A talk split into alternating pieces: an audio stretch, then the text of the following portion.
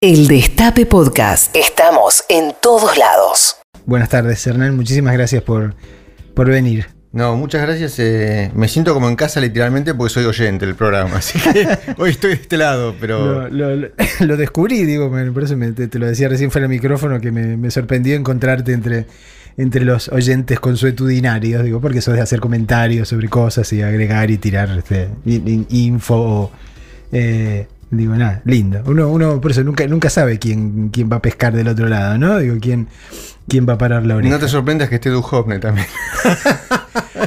Lo dudo, ¿no? Me Pero- temo, me temo mucho que no. Digo, y si lo intentó en algún momento de haber salido corriendo despavorido después de escuchar tres o cuatro minutos. En fin. Eh, como les contaba al principio, eh, Hernán eh, fue. Eh, eh, digamos, laburó, fue un- tuvo un cargo muy importante en el JP Morgan, en el famoso, por no decir infame JP Morgan, digo, por lo menos para nosotros, ¿no? De este lado, del lado del pueblo argentino.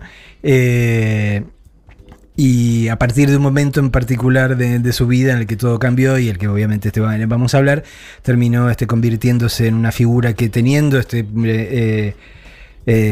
información de verdadero insider, este, siguiendo con la cita a la, a la peli de Michael Mann, eh, reveló la trama eh, mediante la cual eh, enorme cantidad de empresarios poderosísimos de este país fugan dinero, este, sacan dinero este, de, la Argentina este, con, con toda la colaboración del mundo este, de, la, banca privada. Pero em- empecemos desde, desde el principio, Hernán. Leía por ahí que si bien vo- vos hiciste una, una, em, carrera eh, maravillosa y meteórica en, en este mundo en, en particular, eh, vos venías, digamos, de otro origen, ¿no? Este no, no, digo, no, no sos este Checoslovaquia puro, este, por decirlo de- en términos que, que ahora están circulando, sino más bien de, de- de un hogar de clase media, ¿no? Mira, bueno, nosotros, eh, mi viejo, eh, como le he contado muchas veces, era marino, era militar, siete hermanos, por lo cual hay que, hay que mantener a siete hermanos. Y vos sos el menor, ¿no? El anteúltimo. Ah, el anteúltimo. Eh, cinco mujeres, así que a mí de feminismo no me hablen porque desde que, desde que nací que me tuvieron para el cachetazo. Así que. Eh, cuatro mayores que yo, así que. Creciste en eh, un gineceo, obviamente. Sí. Eh. Eh, eh, bueno, y sí, obviamente éramos clase media. Hemos tenido buenos tiempos buenos, tiempos malos. eh, pero bueno, yo fui al colegio secundario, fui al eh, primario con escuela pública, secundario liceo naval, que me echaron. Y obviamente mi viejo entraba, eh, si no le entraba en otra cabeza, que no fuera un secundario militar, por lo cual terminé en el, en el liceo militar. Gineceo militar. Y, y bueno, después empecé en la Universidad de Belgrano, pero nunca nada. ¿De, de- de- de qué años estamos hablando? Porque ahora, ahora me entraron así recuerdos míos y... Y digo, ¿en, qué, en qué año entraste al Liceo Naval? Digo? Liceo Naval entré y- en el 80 y 80, 81. Eh. 80, 80, 80, perdón, 80.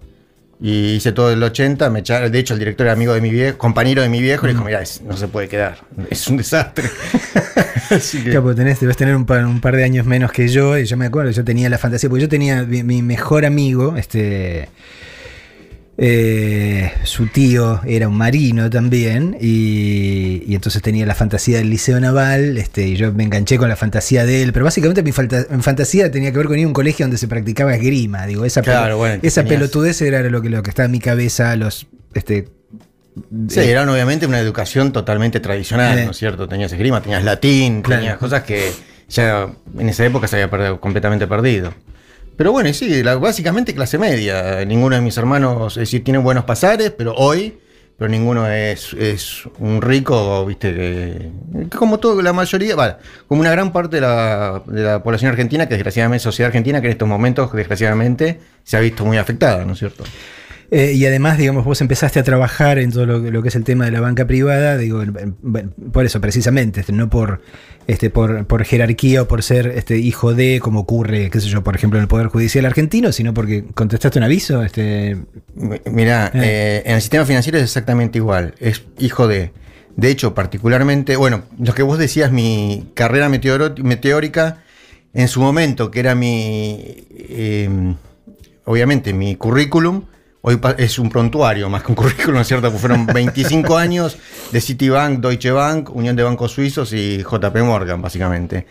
Eh, Pero lo que, con lo que decías con respecto que el, eh, no hay- obviamente es totalmente hereditario o familiar el- la carrera en el ámbito judicial, el Poder Judicial, acá es exactamente lo mismo. Por ejemplo, en Morgan, yo era una excepción, porque en Morgan, Argentina, como el número uno era egresado del San Andrés del colegio, y el 99% eran egresados del San Andrés. Y, ese- y así pasaba mucho en este- este otro Unión de Bancos Suizos con, con el Goethe, obviamente porque, era un- porque por el idioma de habla alemana, pero es, era es total exactamente lo mismo. Y sí, fue, en realidad yo siempre dije que iba a trabajar en un banco. Nunca quise seguir la carrera militar, de hecho mi viejo fue el primero que me dijo, mira, Mejor dedicate a otra cosa. Hacer cualquier cosa menos eso. Eh. Y siempre a trabajar en un banco y cuando quise acordar estaba en una financiera trabajando. Cuando, en época, bueno, parecía a las épocas de ahora que los, dólares pegaban unos saltos terribles que yo siempre cuento. Que mi primer trabajo, que no me acuerdo el nombre específico, obviamente no existía internet ni los- nada por el estilo, tenía, me pasaba al microcentro recorriendo las distintas casas de cambio con un papelito anotando las, las cotizaciones, volvía a mi casa de cambio para ver quién tenía la mejor cotización. Mm. Y en verano, el microcentro con 40 grados, llegaba con aire acondicionado, trabajaba un día y estaba tres en cama, pero literal, ¿eh? Y era- eran todos iguales, porque estabas, llegabas transpirado como un Eh. animal, te metías y estabas con el aire acondicionado, otro día 40 grados de fiebre. Nos íbamos rotando, pues nos llegábamos a completar una semana. Y bueno, y después empecé en el Deutsche, en el Deutsche, después el City, sí, y, y fue básicamente por anuncios de diarios. Después, el primero fue por anuncios de diarios. El segundo también, y después cuando me quise ir a Estados Unidos, lo agarré, me fui a Estados Unidos y empecé a golpear puertas y bueno, fue la Unión de Bancos Suizos y Morgan después. Eh, ¿en, qué momento eh, empezaste a percibir que alguna de las prácticas que están absolutamente naturalizadas, eh, digamos, en, esta banca este, en particular, era- eran ilegales o por lo menos deberían serlo? Mirá, es, también lo he contado. Yo hay veces no quiero, repito las cosas, pero a, a pesar de que parecía que, voy a- que lo aburro, pero para que la gente tome conciencia. La unidad de negocio en la que yo estaba es banca privada, o wealth management, ahora administración de riqueza. Pero banca privada viene de que es de privacidad, no viene la composición accionaria del banco, porque obviamente el banco es privado. Es de privacidad, y si es privacidad, por algo. Eh, ¿Cuándo me di cuenta? Sí, eh, de, mira, si, si yo te estoy entrevistando a vos, yo soy banquero y te estoy entrevistando a vos para el trabajo, y me preguntas inocentemente, dígame, ¿qué porcentaje de la cartera paga impuestos? Yo te digo, no, flaco, estás en el negocio equivocado, no tenés idea de cómo es este trabajo. Con esto que voy. Hay cosas que no puedes preguntar. Que es básico, es básico porque se sabe que el negocio este es así. De hecho, cuanto más complicado es el dinero, más plata saca, le ganas, ¿no es cierto? Es como todo. ¿Por qué la droga es tan cara? Pues es ilegal. Eh, Eh, eh, volviendo a tu pregunta, se sabe que es ilegal. Hay- los 400 mil millones de dólares argentinos en extranjero, esto es parte de eso. Eh, y, digamos, yo conozco a gente, obviamente, que no, no- forma parte de, la galería de estos personajes de los que vos podrías hablar largamente, sino este, que está infinitamente más para abajo, pero gente que está en una situación eh, cómoda, este, lo cual no es poco este, en este país y mucho menos en estos cuatro años. Y, y que en- enseguida, o sea, cuando planteas la cuestión, o sea, sea como sea, este, aparecen este, mecanismos que, que te permiten eso, este, sacar la guita como quieras, digamos, este, eso, banca privada, lo que vos decís. Banca Priva- privada. Privada de, de secreta. De privacidad, claro, de secreto. Eh, y obviamente, claro, está como todo mercado, está cubierto desde el más chico al más grande. Por ejemplo, yo en City cubría las cuentas del pequeño y mediano evasor, le decíamos nosotros en chiste, que eran cuentas entre 250 y 2, 3 millones de dólares. Que ese tipo, esa, esa persona, obviamente está mal porque está evadiendo, pero esa persona no tiene incidencia sobre lo que puede pasar en el país, por lo cual, en cierta medida, viste, se puede llegar a decir que es una víctima, porque he conocido gente que ha traído 10 millones de dólares en 2001, le quedó en el corralito y se- casi se muere de cáncer. Pero cuando vos tenés 200, 300, 500 millones de dólares en extranjero, que con una tapa de un diario podés voltear un presidente, por lo cual puedes saber cuánto puede valer el dólar mañana o, o qué va a pasar en el país, ahí la responsabilidad es otra, ¿no es cierto? Y, y bueno, yo en Morgan me dedicaba a los ultra high net, los ultra ricos sería, que serán, también lo he dicho muchas veces, que el mínimo de cuenta eran 25 millones de dólares líquidos. Una persona que tiene 25 millones de líquidos es un patrimonio de 100 millones de dólares para empezar a hablar. Por eso, a a partir de ahí empezamos a hablar, ¿no? Sí, O sea, sí, sí. De ahí para arriba. De ahí para arriba. Estamos conversando con Hernán Arbizu. Eh, nos estremecemos un poco, no por culpa del aire acondicionado, y escuchamos a Soundgarden y seguimos charlando.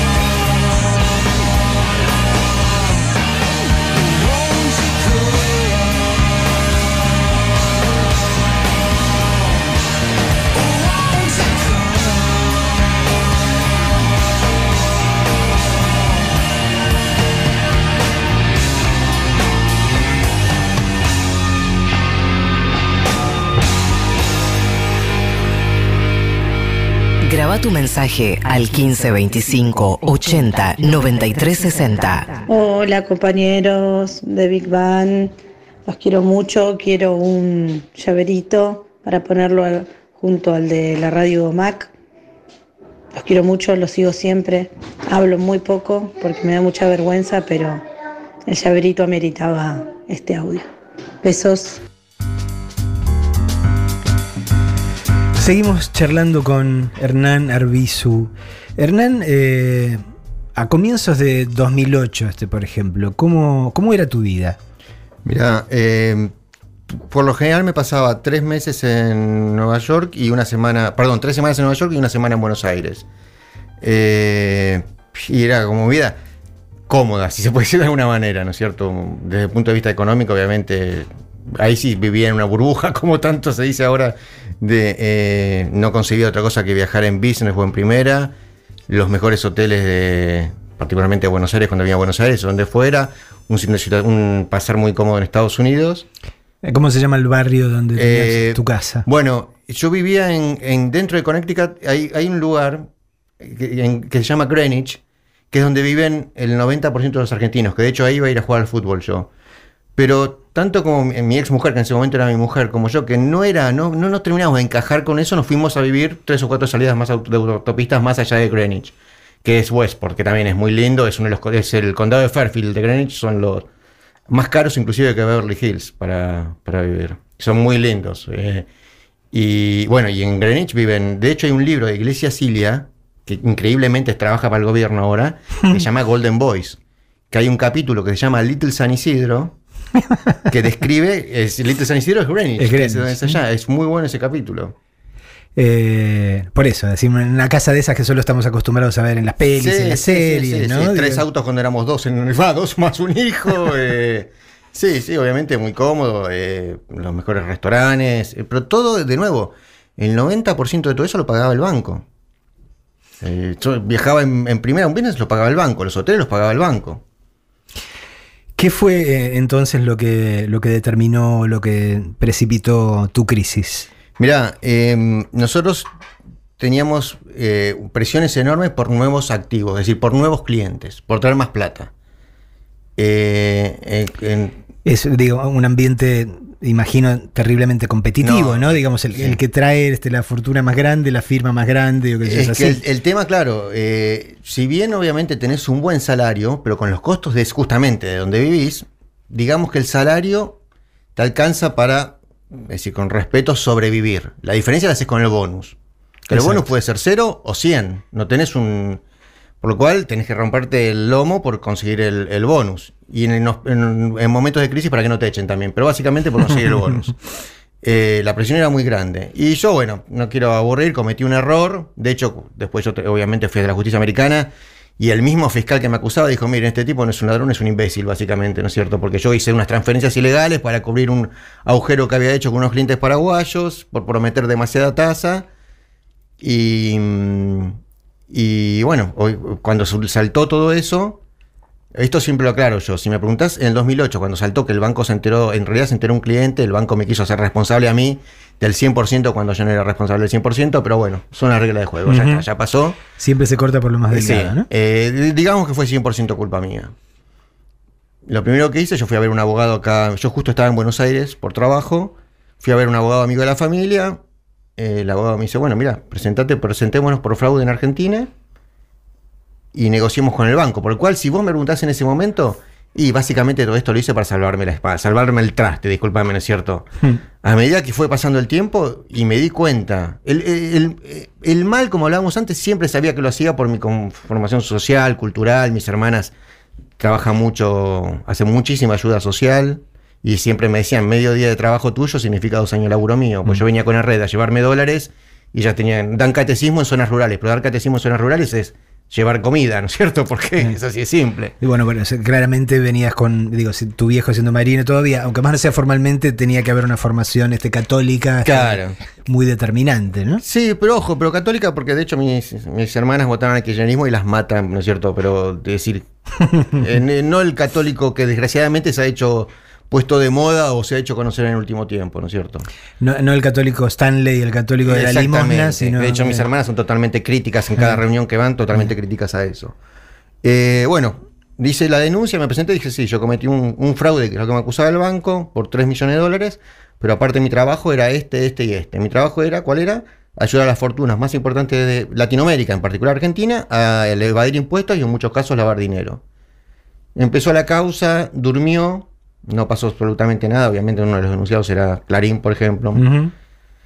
Eh, fue pasando el tiempo, en 2010 2014 yo contrato a un abogado en Estados Unidos y empiezo una negociación con la justicia americana para ir como, es decir, yo me quería a Estados Unidos, pero era JP Morgan. Primero y principal, las causas allá era Estados Unidos contra Hernán Arbizu. Imagínate cuando te, te leen eso. Hace, hace un ratito, por eso estaba hablando de que ayer se cumplieron 45 años de la pelea de Ali Foreman. Este, y yo recordaba el juicio de los Estados Unidos Y contra claro. Muhammad Ali, claro. Claro, y viste ya, es decir, y se te ponen las, las piernitas, imagínate cómo te tiemblan. Y encima era el banco atrás, por lo cual dije, acá tengo que ir con algún acuerdo. Entonces empezó una negociación con la fiscalía en Estados Unidos. Y cuando en 2016 el, fisca- el abogado mío me dice, mira, es el momento de que te vengas. Entonces decidí irme. Volviendo a tu pregunta, hoy no le debo absolutamente nada a nadie, porque pagué lo que tenía que pagar y demás. Perfectamente me podría seguir quedar callado, tengo mi trabajo, por su gracias a Dios me va bien. Eh, pero eh, quiero que esto termine. Además, porque conozco muchísimos de los personajes que están en economía ahora. He jugado al fútbol con ellos, he pasado Navidades, he pasado Años Nuevos, he pasado Pascuas. Y, y ahora me choca, me choca, siempre me chocó bastante la personalidad, pero en ese momento convivía con ellos, estaba en las mismas que ellos, porque obviamente trabajaba en el banco, pero ahora te juro, me causa un rechazo de tal nivel que quiero, quiero, quiero que además es un gran problema que tiene Argentina, particularmente la evasión. Eh, va- va- vamos, vamos por partes, digo, ya, va- vamos a llegar ahí. Eh, digamos que eh, hay. Vos fuiste, eh, te presentaste, este, en- en- eh, bueno, fuiste a los Estados Unidos, este, hiciste un tiempo, cumpliste un tiempo este, de, de condena, entonces en, ese sentido este, cumpliste con tu parte. Lo, lo que sería la causa, los Estados Unidos versus. Claro, que me Hernán acusaba el banco del Exacto. famoso fraude Mm. por 3 millones de dólares. Eh. Que de hecho, te repito, el fiscal dijo, miren, este tipo es un imbécil, porque es la primera persona que se hizo un fraude se quedó sin un peso. Eh, Así que, que de hecho de entrada me lo decía el fiscal, me miraba con una cara diciendo, pero vos sos un estúpido, este. Eh, eh, eso ya lo pagué. Yo no, te, no le debo nada a la justicia en Estados Unidos. De hecho, puedo viajar por cualquier parte del mundo sin problema. Eh, ¿Y qué, fue lo que te impulsó a ir más allá? Digo, podrías haber, haber hecho, qué sé yo, este, y a contar, digamos, este problema este, del, del que decís que, te repugna tanto ahora y que sabés que es tan esencial este, básicamente para el común de los argentinos porque pagamos las consecuencias este, todos los putos días. ¿Qué fue lo, que te movió a este, también hablar y contar esto? Digo, está esta gente, esta gente y esta gente y esta gente este, que hace esto y se lleva toda la guita del país para afuera. Mira, lo que me pasó, que lo estábamos comentando un poco antes de salir al aire, es que en el ambiente que yo me movía, le decía, che, Marcelo, yo tengo una cartera de 6, 700 millones de dólares que no pagan impuestos. Y vos me decías, vos sos imbécil, ya lo sé, si yo hago lo mismo o... Por lo cual, nunca era consciente, sí, sí del daño que le hacía al país, pero de la irrelevancia y la importancia que la gente supiera esto. Porque en el ambiente que yo me movía lo sabían todos. O porque eran clientes o porque eran banqueros. Son las reglas del juego. Claro, claro. Y, y en, cuando, a partir que y en estos años, que han sido muchos, 10 años, y, y ahora que he vuelto inclusive, que la gente sigue interes- interesada, que hasta en cierta medida humildemente me- hasta me agradecen por lo que digo, me doy cuenta, más lo que está pasando en el país, particularmente con este gobierno, es claramente es el problema de la Argentina. Repito, son 400 mil millones de dólares de, de argentinos en extranjero. Estamos rezando que el FMI nos dé 5 mil millones. 5.000 cuantro- contra 400.000 este, millones. 100.000 que se acogieron al blanqueo de Macri, que también me gustaría ver cuántos quedaron en blanco, porque obviamente es bastante fácil, desgraciadamente, volver al sistema anterior. Y que, bueno, además en Timbiado, pues estuvieron en el ELIX ganando fortunas terribles, ¿no es cierto? Estamos conversando con Hernán Arbizu. Eh, esta canción de Wizard se llama El final del juego.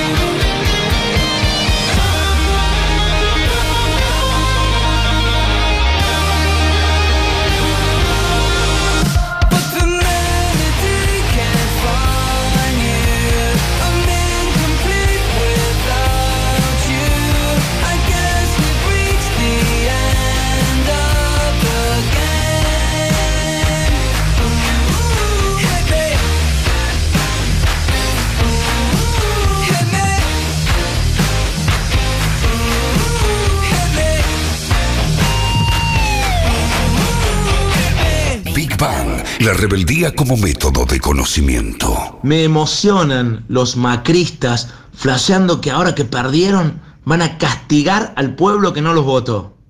Ubícate en la palmera, gorila. Tu rol en la historia es castigarnos cuando sos gobierno. Ya lo hiciste. Ahora te toca ver cómo los castigados te bailamos en pija en el living. Si entiendo bien a Fray Hernán Lombardi, inquisidor general del virreinato, hacía falta desmantelar Telam para tener plata para educación y salud. Esos sectores en los que Cambiemos redujo la inversión. Ahí está. Seguimos hablando con Her- Hernán Arbizu, que pasó de vivir en una de esas casas este, que solo vemos en las películas americanas a vivir en una de esas cárceles que vemos en las películas americanas, ¿no? Es así. De hecho, eh, Orange is the New Black, que es una serie. La serie de Netflix, que es una cárcel femenina. Bueno, Sí, le escribió claro. Piper Kirnan, con la cual tengo relación, que es una ¿En ex banquera. Piper? Mirá. Es ex, eh, ex banquera que estuvo presa por lavado y escribió el, el libro, la novela, y bueno, escribió un libro y se hizo una novela. Sí, sí, sí. Nos hicimos amigos por, no por ex colegas banqueros, sino por ex colegas presidiarios. Bueno, ¿cuándo se viene tu libro, Hernán? Digo, ¿eh? Mirá, lo que pasa que, a partir, eh, de nuevo, sí, que estábamos hablando antes, yo lo cuento y siento que, que no es entretenido, que no es. Pero obviamente, bueno, todo el mundo me dice, Flaco, la vida que tuviste vos, Vos no, sabés no fue que yo normal. escribo historias, así que permitime disentir. No, sí, sí, claro, sí, sí. Eh, bueno, y cómo y Bueno, lo que lo que te animes este o te no, ganas de no, te digo, obviamente todo esto lo, lo, lo hablé con mi hijo, que tiene 16 años, que era el primero que tenía que saberlo, y, Mm. Y el psicólogo, que empecé psicólogo después de 50 años, primera vez en mi vida, me dijo, mira, si te hace bien, contalo, total, no, no hay nada que pueda decir, es la parte de tu vida, ¿no es Mm. cierto? Bueno, si querés empiezo por el principio, llego a Estados Unidos, cuando decido irme extraditado, que dicho sea de paso, había aceptado irme extraditado. El- era miércoles 20 de junio, ponele. O sea, era, porque era justo feriado. El domingo anterior era el Día del Padre. El FBI, me reúno con el gente del FBI que había viajado una semana antes para decirme, bueno, el miércoles venís a la embajada, te entregas a la embajada directamente, te nos vamos a la noche en el vuelo de American Airlines para Estados Unidos. El jueves, me había reunido el miércoles, una semana antes. El jueves eh, lo dejo a mi hijo en el colegio. Le digo, bueno, yo lo entrenaba en rugby en ese momento, te vengo a buscar a la tarde al colegio para ir directamente al club porque si no se va a hacer tarde. Vuelvo a mi casa a bañarme y cambiarme. El, encargado del edificio me dice, yo había entrado con el garage y me dice, mira, en el palier, eh, salgo al palier y me dice, mira, hay dos policías que te están buscando. Bueno, de Interpol. Va, el, el portero, el encargado no sabía. Cuando salgo me dice, mira, somos de Interpol, sabemos que la semana que viene te vas a Estados Unidos, pero quédate tranquilo que el juez te quiere avisar, algo, informar algo y te traemos de vuelta. Bueno, me subo al auto, hace un llamado y me dice, no, mira, hay orden del Ministerio de Seguridad que tiene que entregarte la Patricia Bullrich, tiene que entregar, Pratt Guy, ex Morgan, era ministro de Economía de Hacienda en ese momento, tiene que entregarte a la justicia americana, al, al FBI. Bueno, me comí el Día del Padre. Ya estoy escribiendo la escena en mi cabeza. No, no, no. Te digo, la policía se portó de primera y estoy eternamente agradecido. De hecho, el Día del Padre, mi familia me iba a ver todo el tiempo, eh, menos mi hijo. Entonces un policía me dice, pero es el Día del Padre, no va a venir. Digo, no, mire, yo estaba allá por, Mata- por cerca de Seiza, eh, dentro de, de- de Capital. Me dice, le digo, no, mire, mi hijo en una cárcel no va a venir a verme. Y me dice, no, le acomodamos arriba una oficina. Espero que no le haga nada al policía por esto que estoy diciendo. Me acomodaron una oficina para que pase un picnic el Día del Padre, de primera se portaron. Bueno, llega el miércoles, me voy a Estados Unidos, llego a Estados Unidos. Perdón, este, yo estoy pensando en detalles este, visuales, ¿no? El, el viaje en Airlines, todo, formalmente tenías que estar esposado o algo por el No, estilo, bueno, con, un- con un eh, Marshall o no algo por quería el estilo. eh, obviamente, el mismo vuelo viajaba Pratt Guy. Qué hijo de sí. puta. Obviamente en business, el Obviamente. coach, en turista. ¿Eh? Obviamente, Eh, sí, vos en turista, este Sí, en primero. Mi primera vez que viajaba en American Airlines en turista. Eh, me- cuando me entrega el FBI, el Interpol, el FBI lo hace en Ezeiza, aparece, desgraciadamente me acuerdo la cara, pero no me acuerdo el, puedo acordar el nombre de alguien del Ministerio de Seguridad, que lo primero que le dice Interpol, ¿por qué no viene esposado? Dice, no, porque estaba con otro custodia, está voluntariamente yéndose a Estados Unidos, es ridículo. El- el- si me preguntás qué es lo peor de estar detenido, es que no tenés más voluntad propia. Pasás a hacer una cosa. Era como un paquete, como digan, a ver, ¿y este paquete por qué está acá? ¿Por qué no lo envolvieron al paquete? Y vos cerrás el paquete. Le mira, este lo mira al del FBI y le dice, ¿pero no lo van a esposar? dice, no, si es voluntario, es white collar, es crimen de.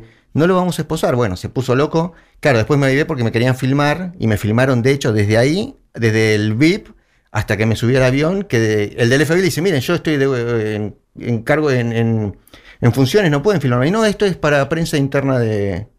Después salió en TN, obviamente, ¿no es cierto? Eh, o sea, perdón este que subrayo, pero el detalle es importante. O sea, los que insistían en que estuvieses esto, eh, de esposado no eran el FBI ni No, nadie, no, sí, eran, no. eran nuestros amigos locales. va. De hecho, el FBI, cuando llegamos a Estados Unidos, me dice, tenía la audiencia con el juez a las 2 de la tarde, por lo general lo que hacen, te llegan, como acá, llegás, te llevan al, a tribunales, te entregan al, a me sale el Board of Prison, el servicio penitenciario, y se- a partir de ahí se encarga el servicio penitenciario. Y el, FBI me dice, mira, básicamente me dijo, en vez de darte la última cena, te voy a dar el último almuerzo. Porque me, me- me llevamos, hicimos una especie de check-in dentro de tribunales, y me baja, sin esposas, todo, me lleva a comer afuera a un restaurante, bien de película, ¿no? Y después me dice, mira, ahora yo ya no puedo hacer más, ahora cuando volvíamos, bueno, y, y imagínate lo que es, el juez, es, esto es en pleno Manhattan, como te decía, el piso 25, una vista de todo Manhattan espectacular, los típicos tribunales que vos ves en las películas, todo de madera, el juez en una tarima a 30 metros tuyos que pasa a ser Dios porque lo ves ahí arriba, Mm. y vos ahí paradito que de nuevo hablan. Cuando habla, habla. Cuando le hab- te hablan a vos, le hablan a tu abogado. Y cuando vos tenés que hablar, habla tu abogado. Vos sos una cosa, un, un- me parece que la, la lapicera que estaba ahí tenía más valor que, que- Mm. que uno. Eh, y bueno, ahí me dicen, se declara culpable, inocente. Vos cuando empezás a cooperar, no te, te declarás, no quiero alargarlo. Mm. Eh, bueno, me dice, va a pedir fianza, obviamente no, yo tenía todos mis ahorros congelados por el banco. Y ahí empezó mi detención. De, yo he entrado, claro, como he entrado con el FBI, he entrado por la puerta de la gente normal, por dentro de todo el mundo. Cuando dicen, bueno, queda bajo custodia de- del gobierno federal. Yo me había sacado el buzo y me había sacado el reloj, no me preguntes por qué, ¿no? Se me acerca uno que no lo había visto hasta el momento, que para mí llegó levitando, porque no sé cómo hizo para aparecer ahí. Me dice, señor, ¿se puede parar? Digo, sí, voy a agarrar el reloj. Me dice, no, no lo va a necesitar el reloj. Todo educado, pero firme. Y yo voy a agarrar el buzo.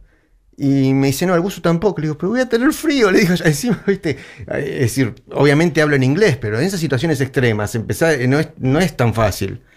Y me dice, no, tampoco lo va a necesitar. Vamos por una puerta que no es la que había entrado. Se abre, se termina de abrir esa puerta de madera divina, todo gris pintado. Bajo por un ascensor, porque eso está, como te decía, está en pleno Manhattan, en el downtown, donde está la, la alcaldía En de centro, Manhattan pleno centro. eh.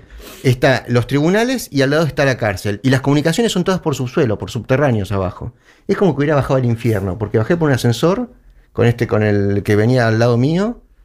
Y a partir de ahí empezó. La cárcel que estuve, como te decía, es donde estuvo el Chapo Guzmán, donde estuvo Epstein, porque cuando antes que vaya la sentencia, están todos mezclados. Estás, estuve con los famosos maras. eh, Mm. eh, sí, sí, sí. Eh, pero, ah, claro, este Epstein es Jeffrey Epstein, este financista también, que, que de repente se destaparon un montón de acusaciones, Sí. básicamente por violación. digo, Por violación, sí, sí. eh, y, que, y que apareció este, suicidado, entre comillas, en, en su celda y, recién hoy eh, salió el informe final de, de- de- de los forenses diciendo este que en realidad ha suicidado my ass, este dirán la Sí. no se suicidó. De alguna forma, este eh, alguien muy poderoso lo, lo tiene que haber mandado a matar. ¿no? Bueno, yo te digo, en, en- en esa cárcel estuve ocho meses, yo viví tres suicidios, más otros dos que se murieron. Eh, por lo cual no me extrañaría. Es decir, en un caso así, perfectamente se lo pueden haber- no, quiero tener problemas con la justicia americana, pero pueden haber aprovechado, me refiero, deben haber aprovechado la volteada para decir, bueno, este lo pasamos por suicidio y, y listo, ¿no es cierto? Porque la seguridad... Pero también se supone que hay un, un área donde está la Ah. gente y este, este hombre se supone que estaba en una, en un área vigilada especialmente para aquellos que se supone que tienen riesgo de suicidio. ¿no? Sí, exacto. De hecho, se armó un torneo de fútbol que tengo el diploma de campeón. Dice MCC Metropolitan Correctional Center Champion. Eh, Nos llevaban a jugar pa- los patios, eran patios chiquitos, y el de ese piso, que era el de los, eh, eh, los que se habían suicidado, que eran los con problemas mentales, más los, que- todos los que se suicidaban, los mandaban ahí. Estaban justo remodelando, entonces el, habían, estábamos usando un espacio que no era patio, pero lo usamos para jugar el, el torneo de fútbol, que era de fútbol 3 contra 3. Y yo te contaba que me acuerdo hoy y me pasa un frío por la espalda porque las celdas de los que estaban, que habían tenido intento de suicidio o tendencia suicida, estaban en una celda con un- la puerta era de un vidrio blindado de, no sé, X cantidad de centímetros. No tenían nada más que una cama, una cama no, un- Una cucheta. Una cosa de cemento con un colchón Mm. y una cosa rara para taparse que no era una manta porque justamente muy gruesa, como para que no la No pudieran doblar. vas y- anudar, claro. Claro. Mm. Y con un tipo con una butaca al lado de afuera que las 24 horas iban rotando lo estaban viendo. De hecho, cuando salió la noticia de que se había suicidado me llamó la atención. Pues dije, pucha, ¿cómo hicieron para que se suicide? ¿Cómo hicieron con esta, con esta custodia? Mm. O sea, tenés un mono las 24 horas, este, hasta cuando estás durmiendo te están vigilando. Sí, sí, sí. Y con las luz prendidas las 24 horas. Estuve, mira, me acordé, estuve con los hijos de Ma- los sobrinos de Maduro, por ejemplo, también. Con Frankie eh, jugaba al, al ajedrez. Era compañero de celda mío.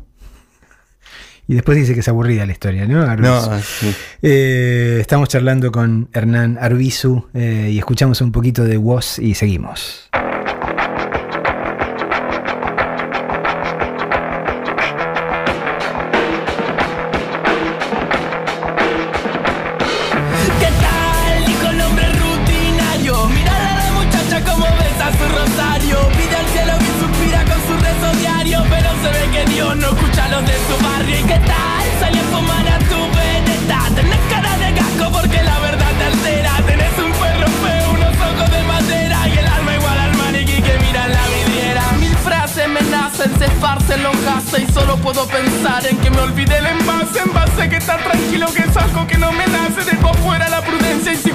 Kamikaze.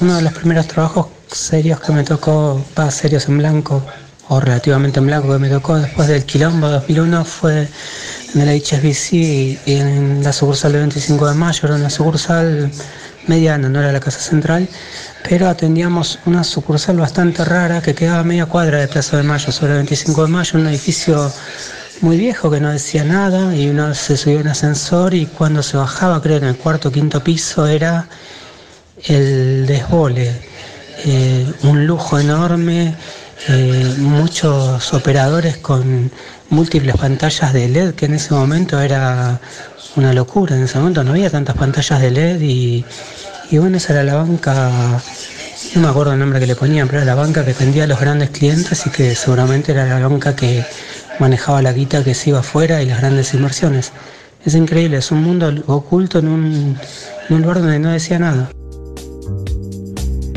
Bueno, el HSBC es uno de los bancos este, muy claramente eh, singularizados por esto, ¿no? Su titular este, tuvo que dejarse. Rafael Martino era de ahí, ¿no? Sí, Guillermo Martino Guillermo, estuvo, estuvo suspendido durante el gobierno de Cristina, justamente porque fue el famoso caso Falciani que reveló. Sí, sí, sí. Sí, es así. Dios. De hecho, perdóname, conozco, sé de qué habla y que del oyente este y conozco a algunos personajes que en ese momento estaban ahí.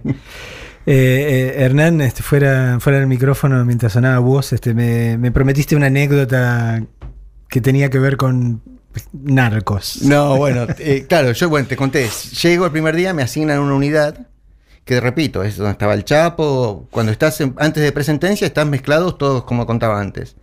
Claro, uno no habla con nadie, lo que sabes de una cárcel es lo que viste en las películas, por lo cual el primero que se te acerca pensás que hay problemas. Eh, Y había uno que se me acercaba, ah bueno, de la población de la unidad de 120 eran 80 negros, 30 y pico de hispanos y el resto gringo blanco europeo, que son literalmente los que peor la pasan, porque son minoría. mm, Lo primero que veo cuando llego a la unidad, veo, no te miento, pero no te miento, un negro de 2 metros 20, que cada brazo no era mi pierna, era mi tronco, tatuado desde el dedo gordo del pie hasta la cabeza, haciendo barra.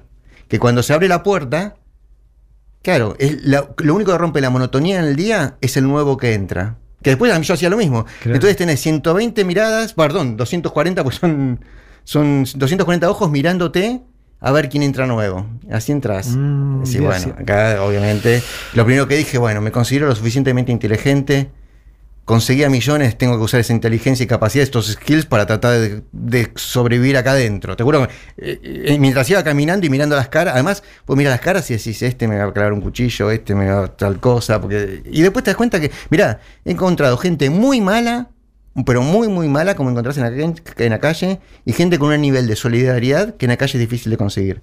Volviendo a la historia, bueno, entro ese día, yo veía, había dos televisores para en hispano, en español y dos en inglés, que era obviamente cada uno miraba el de los en inglés estaba manejado por los negros.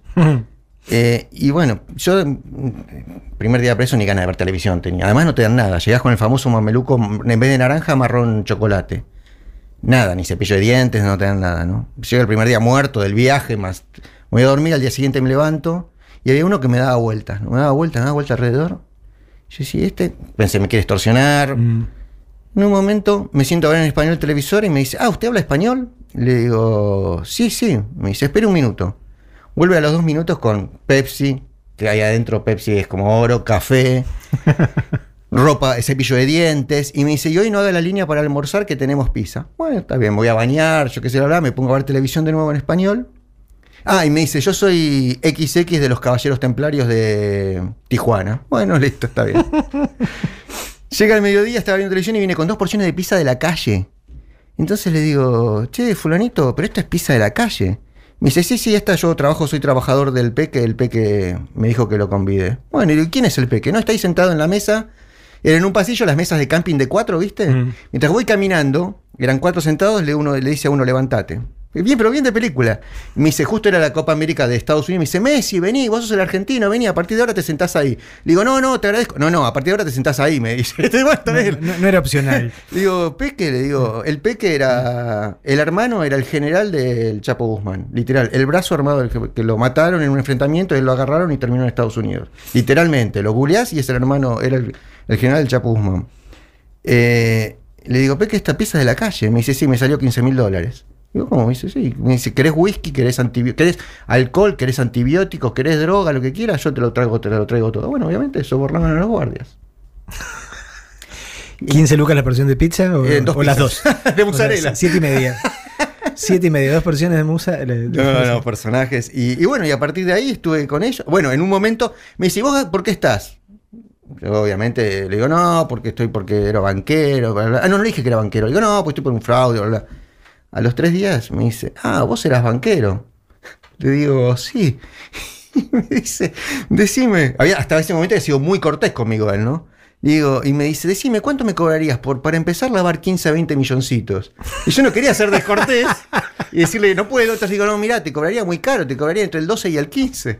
Y me dice, ah, allá en Culiacán, que es la capital de Sinaloa, me Me cobran, cobran 20. 20, claro.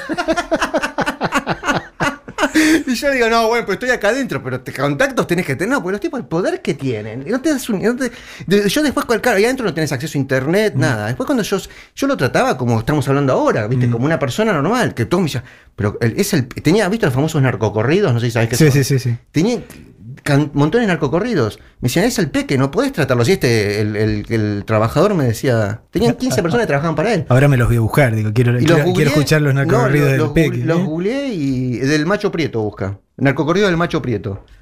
Eh, y lo googleé, era pesado en serio, ¿viste? 3.000 muertes.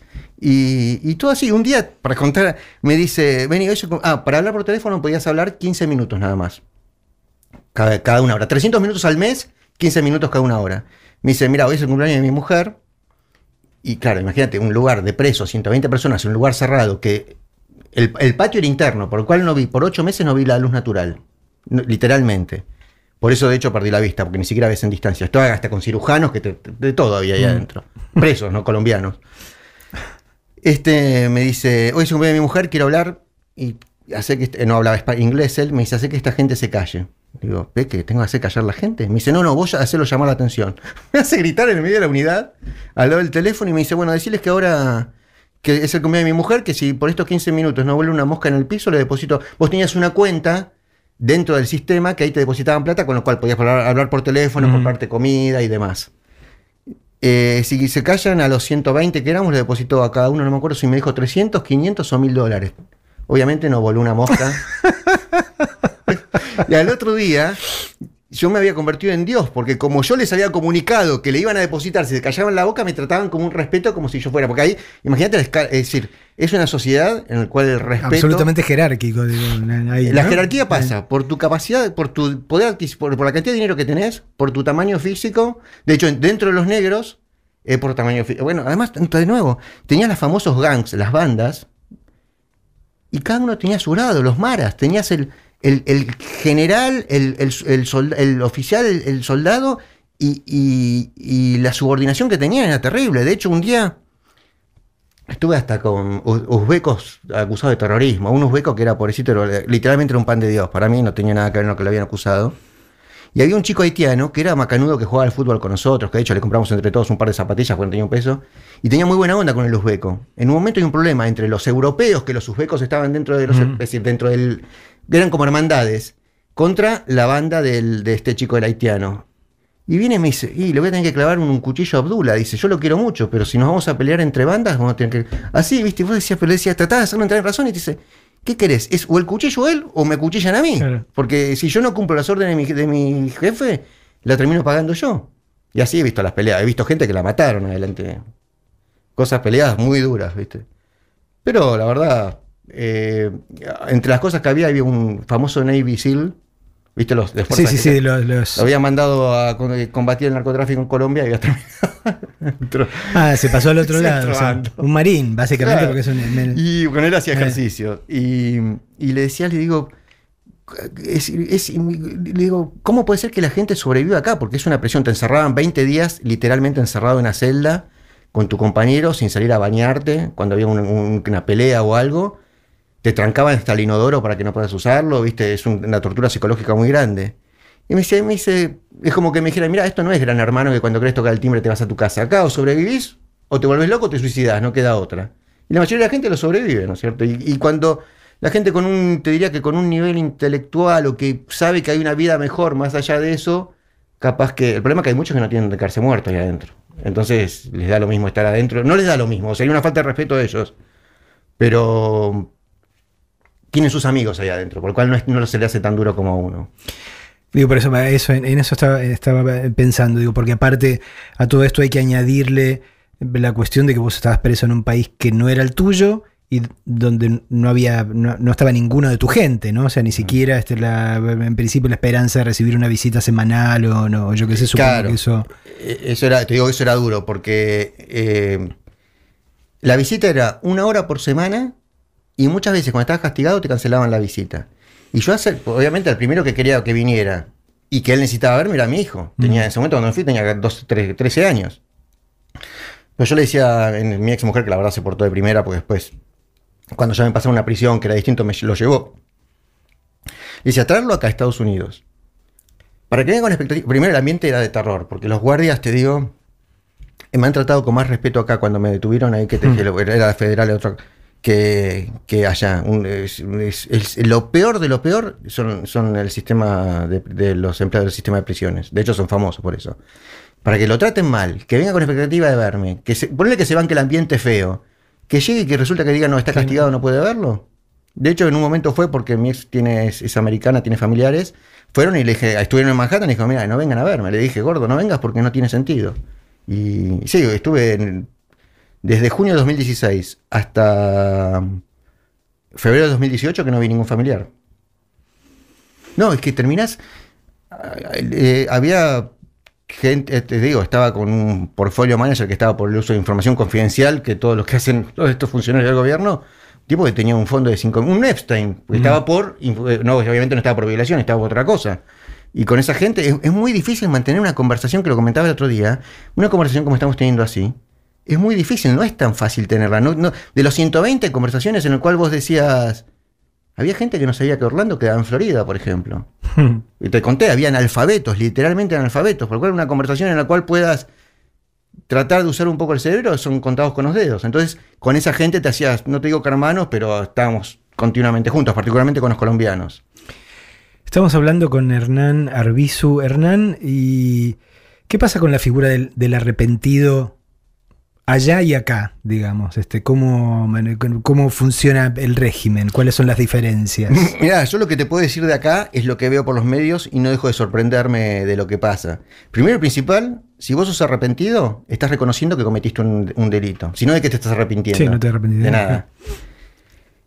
Y en función de eso, a mí, me- te digo, todas las veces que fui, que el, el- encima el abogado mío cometió el gran error de no buscar un traductor de nuevo, por lo cual eran, pensá que estás hablando en inglés con un fiscal, que vos mientras estás hablando, cada palabra que vas a decir está diciendo, si digo esto me podrá comprometer, por lo cual fue un nivel de estrés terrible. Mm. Primero que te decían era, usted tenía que decir la verdad porque si no, acá se acaba la historia. Mm. Y si yo decía, no, yo estuve con Marcelo, que estuvo en la radio, que estaba con una remera negra, que había una virome azul arriba del escritorio, me dieron un agua con un vaso de vidrio, anotaba, anotaba.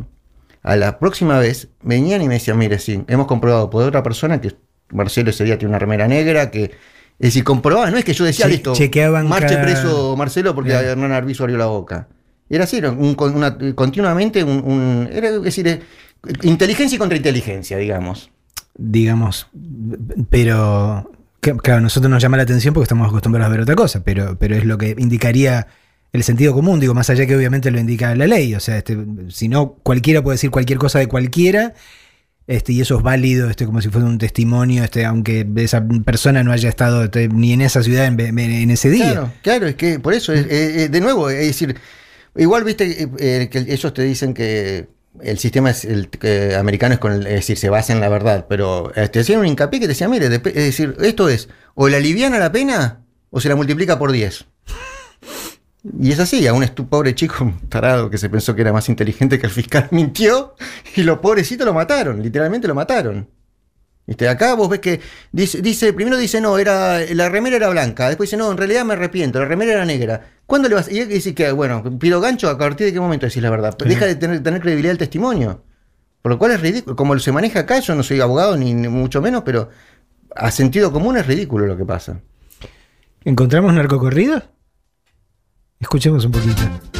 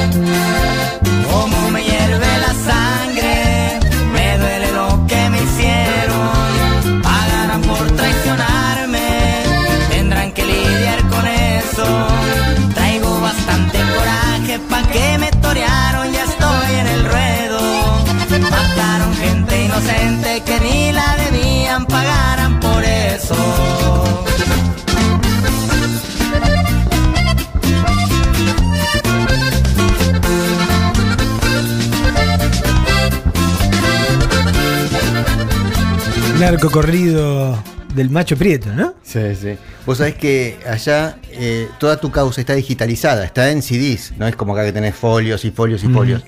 Y cada causa tiene, depende del tamaño de la causa. Por ejemplo, este te- además tenía causas en Texas, en Chicago, en todas las ciudades de Estados Unidos tenía causas. Por lo cual su, su eso se llama el famoso Discovery, que a veces acá lo nombran, que es tu causa en CDs. Dentro de esos CDs Grandes éxitos. Sí, claro, dentro de esos CDs está todo, desde tu causa, si te incautaron el celular, todas las fotos de tu celular, todas las llamadas de tu celular, está toda la información.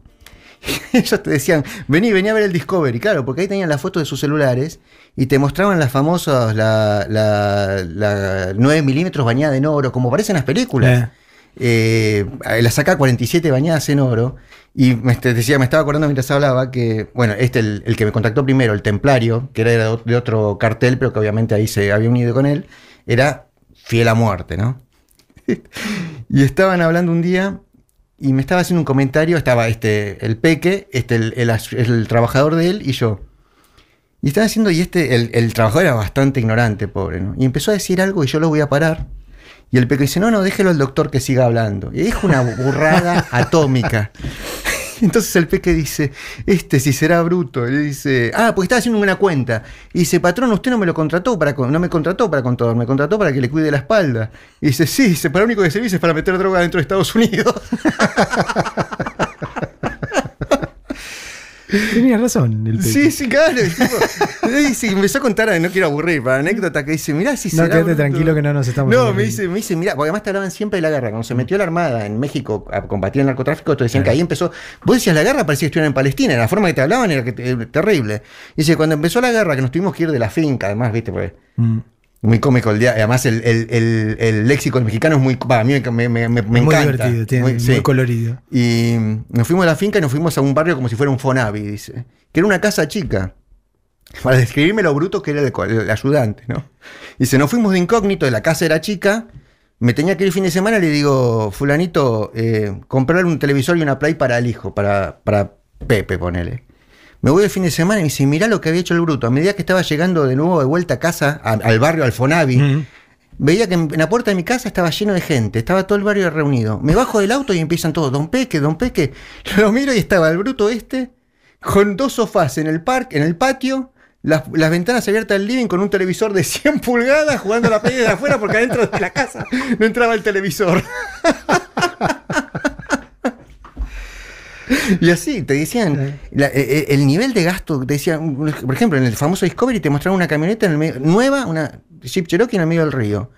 Y te decían, no, esta la, la- la- la saqué de la concesionaria, la metí en el, en el vado, me quedó ahí, fui y me compré otra. Así, viste, cosas que no la podés creer. Bueno, de eso, este, a las dos porciones de pizza por 15 lucas verdes, digo, uno, uno entiende, ¿no? El no, nivel de proporción que manejan, Sí, ¿no? De, sí, sí, sí. de gasto. Había un colombiano que tenía 20 tipos trabajando para él. Bueno, de hecho, cuando después me pasaron a otra que estaba el colombiano, este me dice, mira, este te plancha la ropa, este, eh, este se encarga de la comida, vos no tenés que hacerlo la línea de la comida, eh, de, t- es- es todo organizado. 20 tipos que les pagaba 300, 400 dólares por mes, trabajando para él. Hernán, este, lamento este, de- de- dejar Breaking Bad atrás este, Mm. y venir a la, a la realidad argentina. Digo, ¿qué, ¿qué sentiste cuando empezaste a decir yo estoy dispuesto a contar determinadas cosas, estoy dispuesto a, a- a contar cómo funciona este sistema? eh, y encontraste que la justicia argentina este, no funcionaba este, de la misma forma a la que estabas acostumbrado allá. Eh, no, bueno, de hecho acá, eh, yo hoy no tengo ni todo lo que denuncié, quedó en el freezer, obviamente, más con este gobierno. Tan en el freezer que la causa HSBC, que yo no tengo nada que ver, también la desestimaron en, en tiempo récord.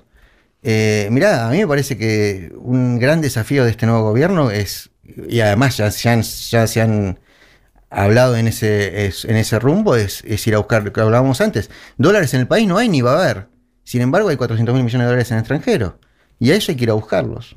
Hay que ir a buscarlos, pero eso lo hizo Estados Unidos, no lo hizo Angola. Estados Unidos en el 2008, haciéndolo corto, un caso parecido mío, al mío. Había un banquero, un ciudadano americano que trabajaba en la Unión de Bancos Suizos, vivía en Zúrich. Cubría el mercado offshore de ciudadanos americanos. Lo llama un cliente americano y le dice, con la plata que... Brad Birkenfield se llama. Se puede googlear para que vean que no es mentira. Dice, con la plata que tengo en negro, comprame diamantes y tráemelos a Estados Unidos en tu próximo viaje que me vengas a ver. Compra los diamantes, obviamente los tenía que contrabandear dentro de Claro. Estados Unidos, lo- el banco los mete dentro de un pomo dentífrico. Con tanta mala suerte, cuando llega a migración a Estados Unidos, no sé por qué, le encuentran los diamantes, lo quería meter preso por contrabando y dice, miren, yo estoy haciendo esto porque hago esto, esto y esto. Fue tal así que el, la FIP, este, el ARAIES de allá, que es la FIP, llamó un blanqueo y le dijo, mire muchachos, pero un blanqueo en serio, le dijo, tienen tres meses para blanquear la guita, si no, se les viene la noche. Blanqueó tanta plata que a este banquero le dieron 100 millones de dólares de recompensa, 106 millones de dólares de recompensa. Pero terminó el blanqueo hoy, mañana se presentó la FIP ante la justicia, el ARAIES ante la justicia federal de Estados Unidos, dijo, miren, acá tenemos X, José Pérez, que blanqueó dinero que dijo que tenía una cuenta en la Unión de Bancos Suizos en Suiza. Si José Pérez tiene una cuenta en ese banco, es muy probable que muchos más ciudadanos americanos tengan y no hayan declarado. Por, es decir, por descarte, obviamente, por default. Entonces la justicia americana intimó, obviamente estamos hablando de Estados Unidos, intimó a Suiza a que abra secreto bancario. Lo levantaron, terminó pagando Unión de Bancos Suizos mil millones de dólares, Credit Suisse otro tanto, Lombardi otro tanto. Todos los bancos suizos pagaron fortunas en, multas. Y hoy sos gringo y no puedes abrir una cuenta en Suiza ni aunque tengas permiso del Papa, ¿no es cierto? Es imposible. Argentina, obviamente, estamos hablando de otro país, pero bueno, el FMI tiene que involucrarse. Si el FMI quiere que se le pague, ayúdame a recaudar la plata que históricamente le hizo tan daño al país, tanto daño al país. Estamos charlando con Hernán Arbizu. Escuchamos un poquito de Portishead y seguimos.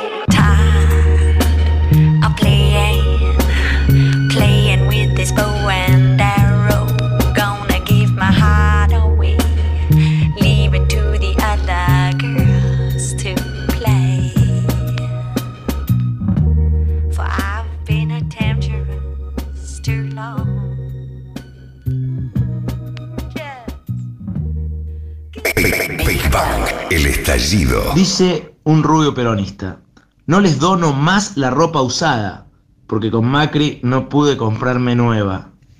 Del mismo modo que hacía falta terminar con fútbol para todos para poder no construir jardines de infantes, era necesario desmantelar TELAM para poder no inaugurar hospitales. Ahora creo que entendí.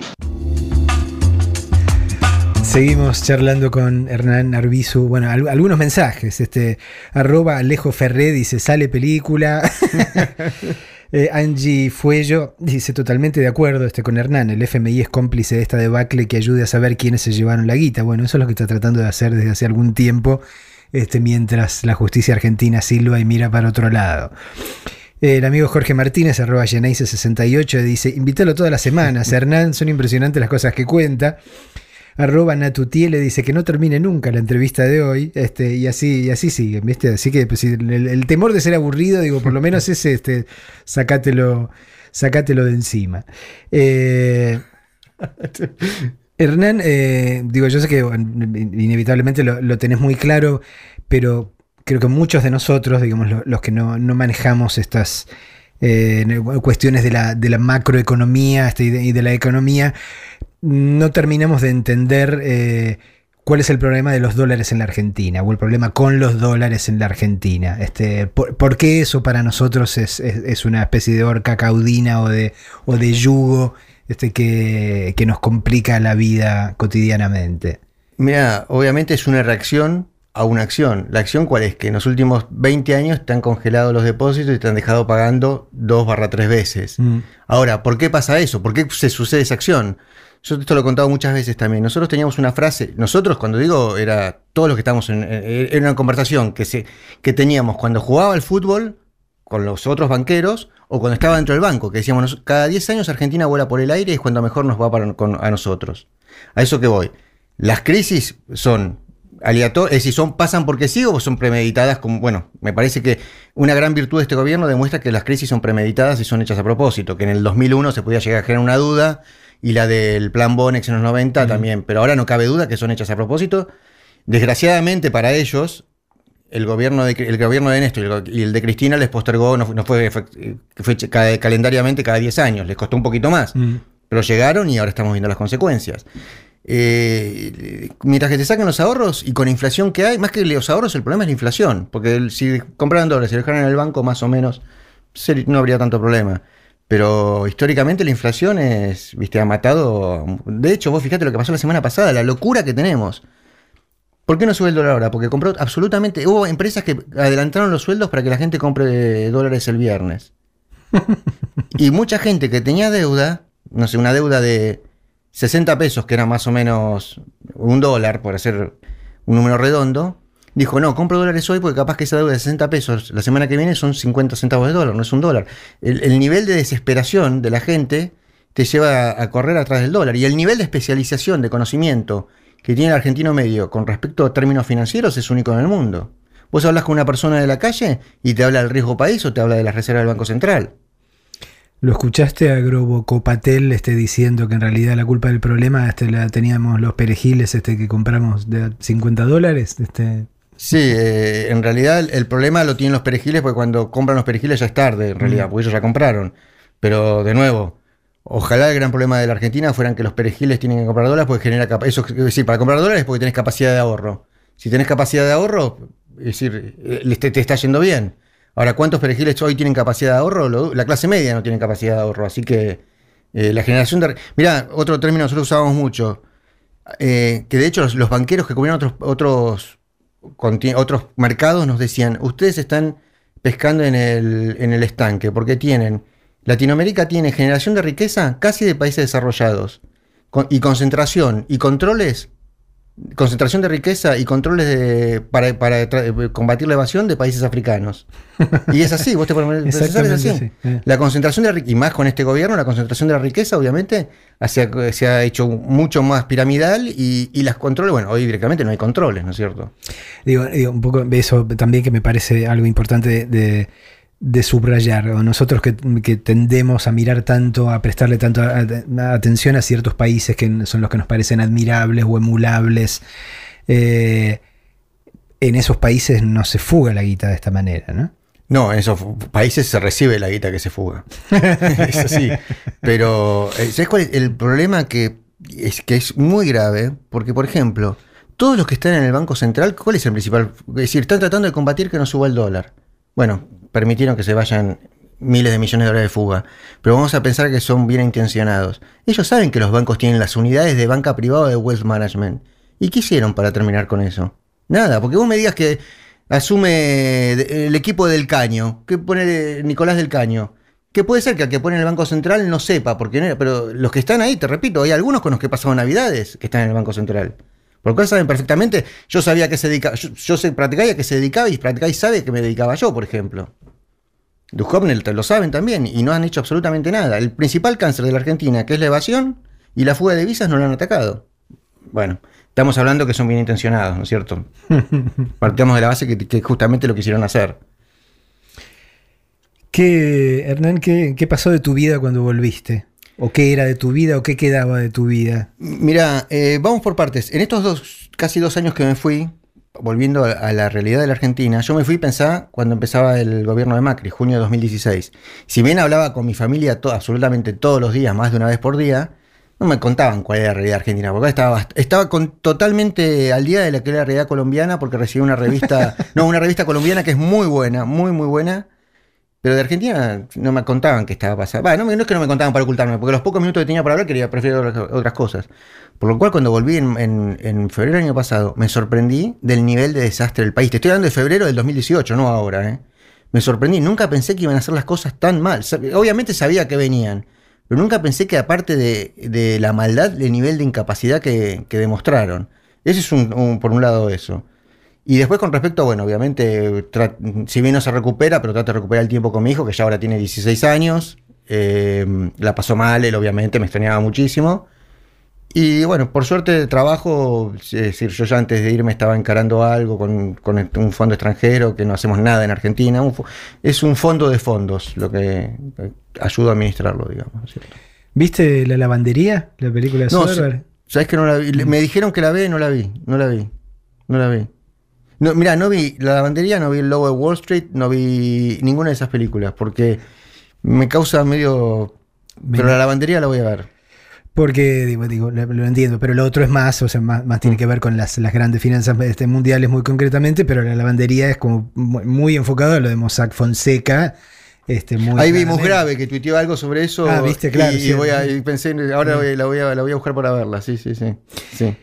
Eh, seguimos hablando con Hernán Arbizu después de escuchar a Amy Winehouse.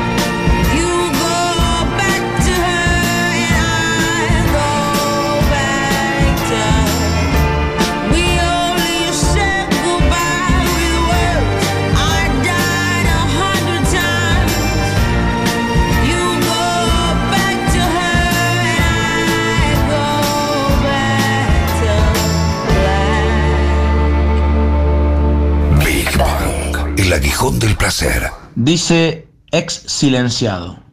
No la querían dejar entrar a Vidal hoy a la gobernación bonaerense para reunirse con Axel.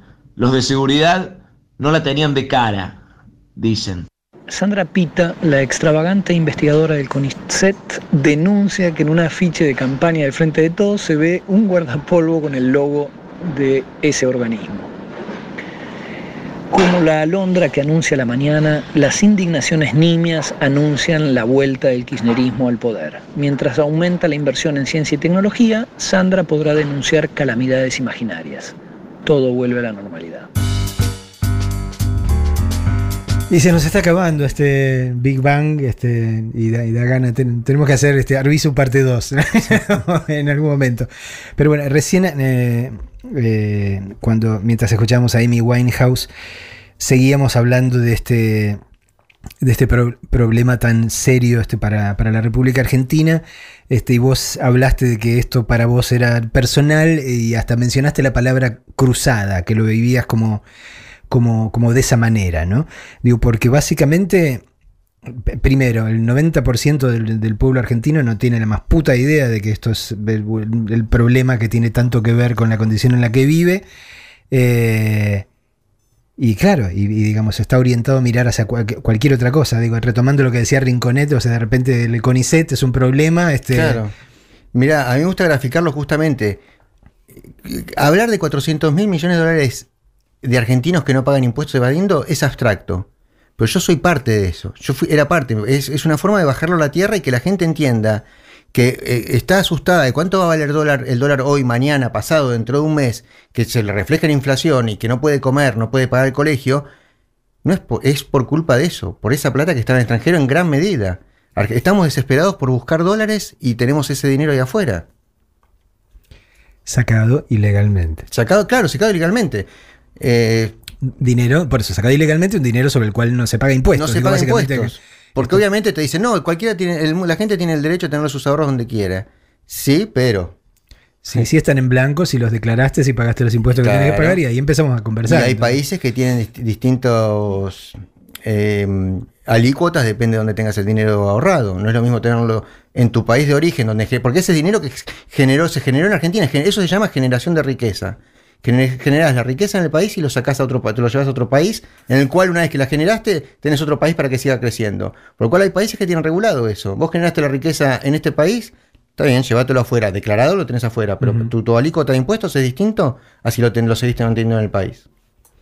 Y perdóname, y no es la gallina o el huevo que te dice, no, bueno, pero es por inseguridad. Sí, de nuevo, es inseguridad como hablábamos antes, el que tiene 100 mil dólares, pero el tipo que tiene 300, 500, 50, 10, 15 millones de dólares, esos son parte del problema, no son el, no son el, el, el victimario.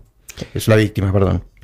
Y con los que blanquearon, ¿cómo, cómo debería ser la cosa? Bueno, los, blanquear, los que blanquearon es justamente igual que hizo Estados Unidos para ir de nuevo, decir el presidente, el hermano del presidente blanqueó que tiene 60 millones de dólares.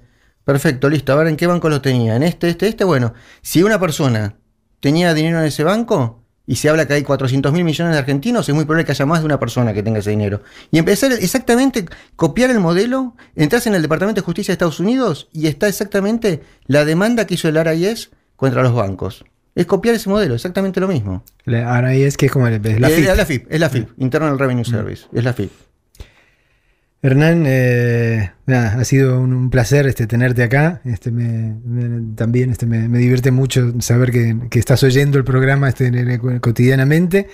Y nada, ojalá eh, se pueda eh, avanzar con todo este tema ahora a partir de- del 10 de diciembre este, de alguna manera, porque de- después dicen que, que el problema de la Argentina es el populismo, ¿no? Sí, sí. Eh, nada, muchísimas gracias por, por haber venido hasta acá. Digo, fue, digo, ves, lo- ves los mensajes que ves, ves que la gente lo, encontró apasionante y ojalá, digamos, todo esto eh, sirva para algo eh, y nada, y podamos empezar cada uno desde el lugar que, que le toca y cada uno desde lo que sabe, eh, empezar a marcar un poco la diferencia este, para vivir en un país distinto del que ha sido estos últimos cuatro años. No, gracias a vos y ya sé que es más divertida la parte de la cárcel que la otra para la gente, pero bueno. ¿no es Pero, pero una, una cosa es la diversión y, Sí, otra- obviamente, es decir, eh, es- eh, como diría uno de estos, los chicos no lo imiten, ¿no es cierto? Porque es duro, en el momento es muy duro, una tortura, no te pegan, pero una tortura, no te pegan los guardias, pero Mm. entre- he visto peleas enormes, y la tortura psicológica es que los que se especializan los gringos es terrible, ¿no es cierto? Hernán Arbizu en Big Bang y nos vamos escuchando a Jefferson Airplane, a Grace Slick, que ayer cumplió 80 pirulos, mira.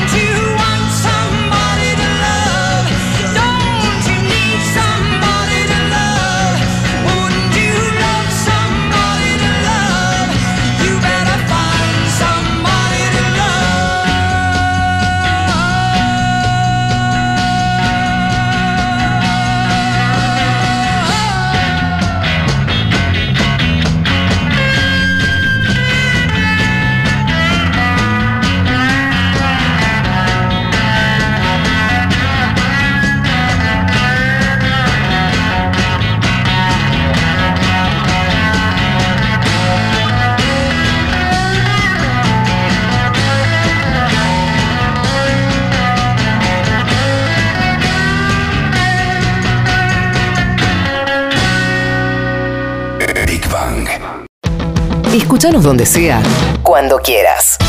El Destape Podcast.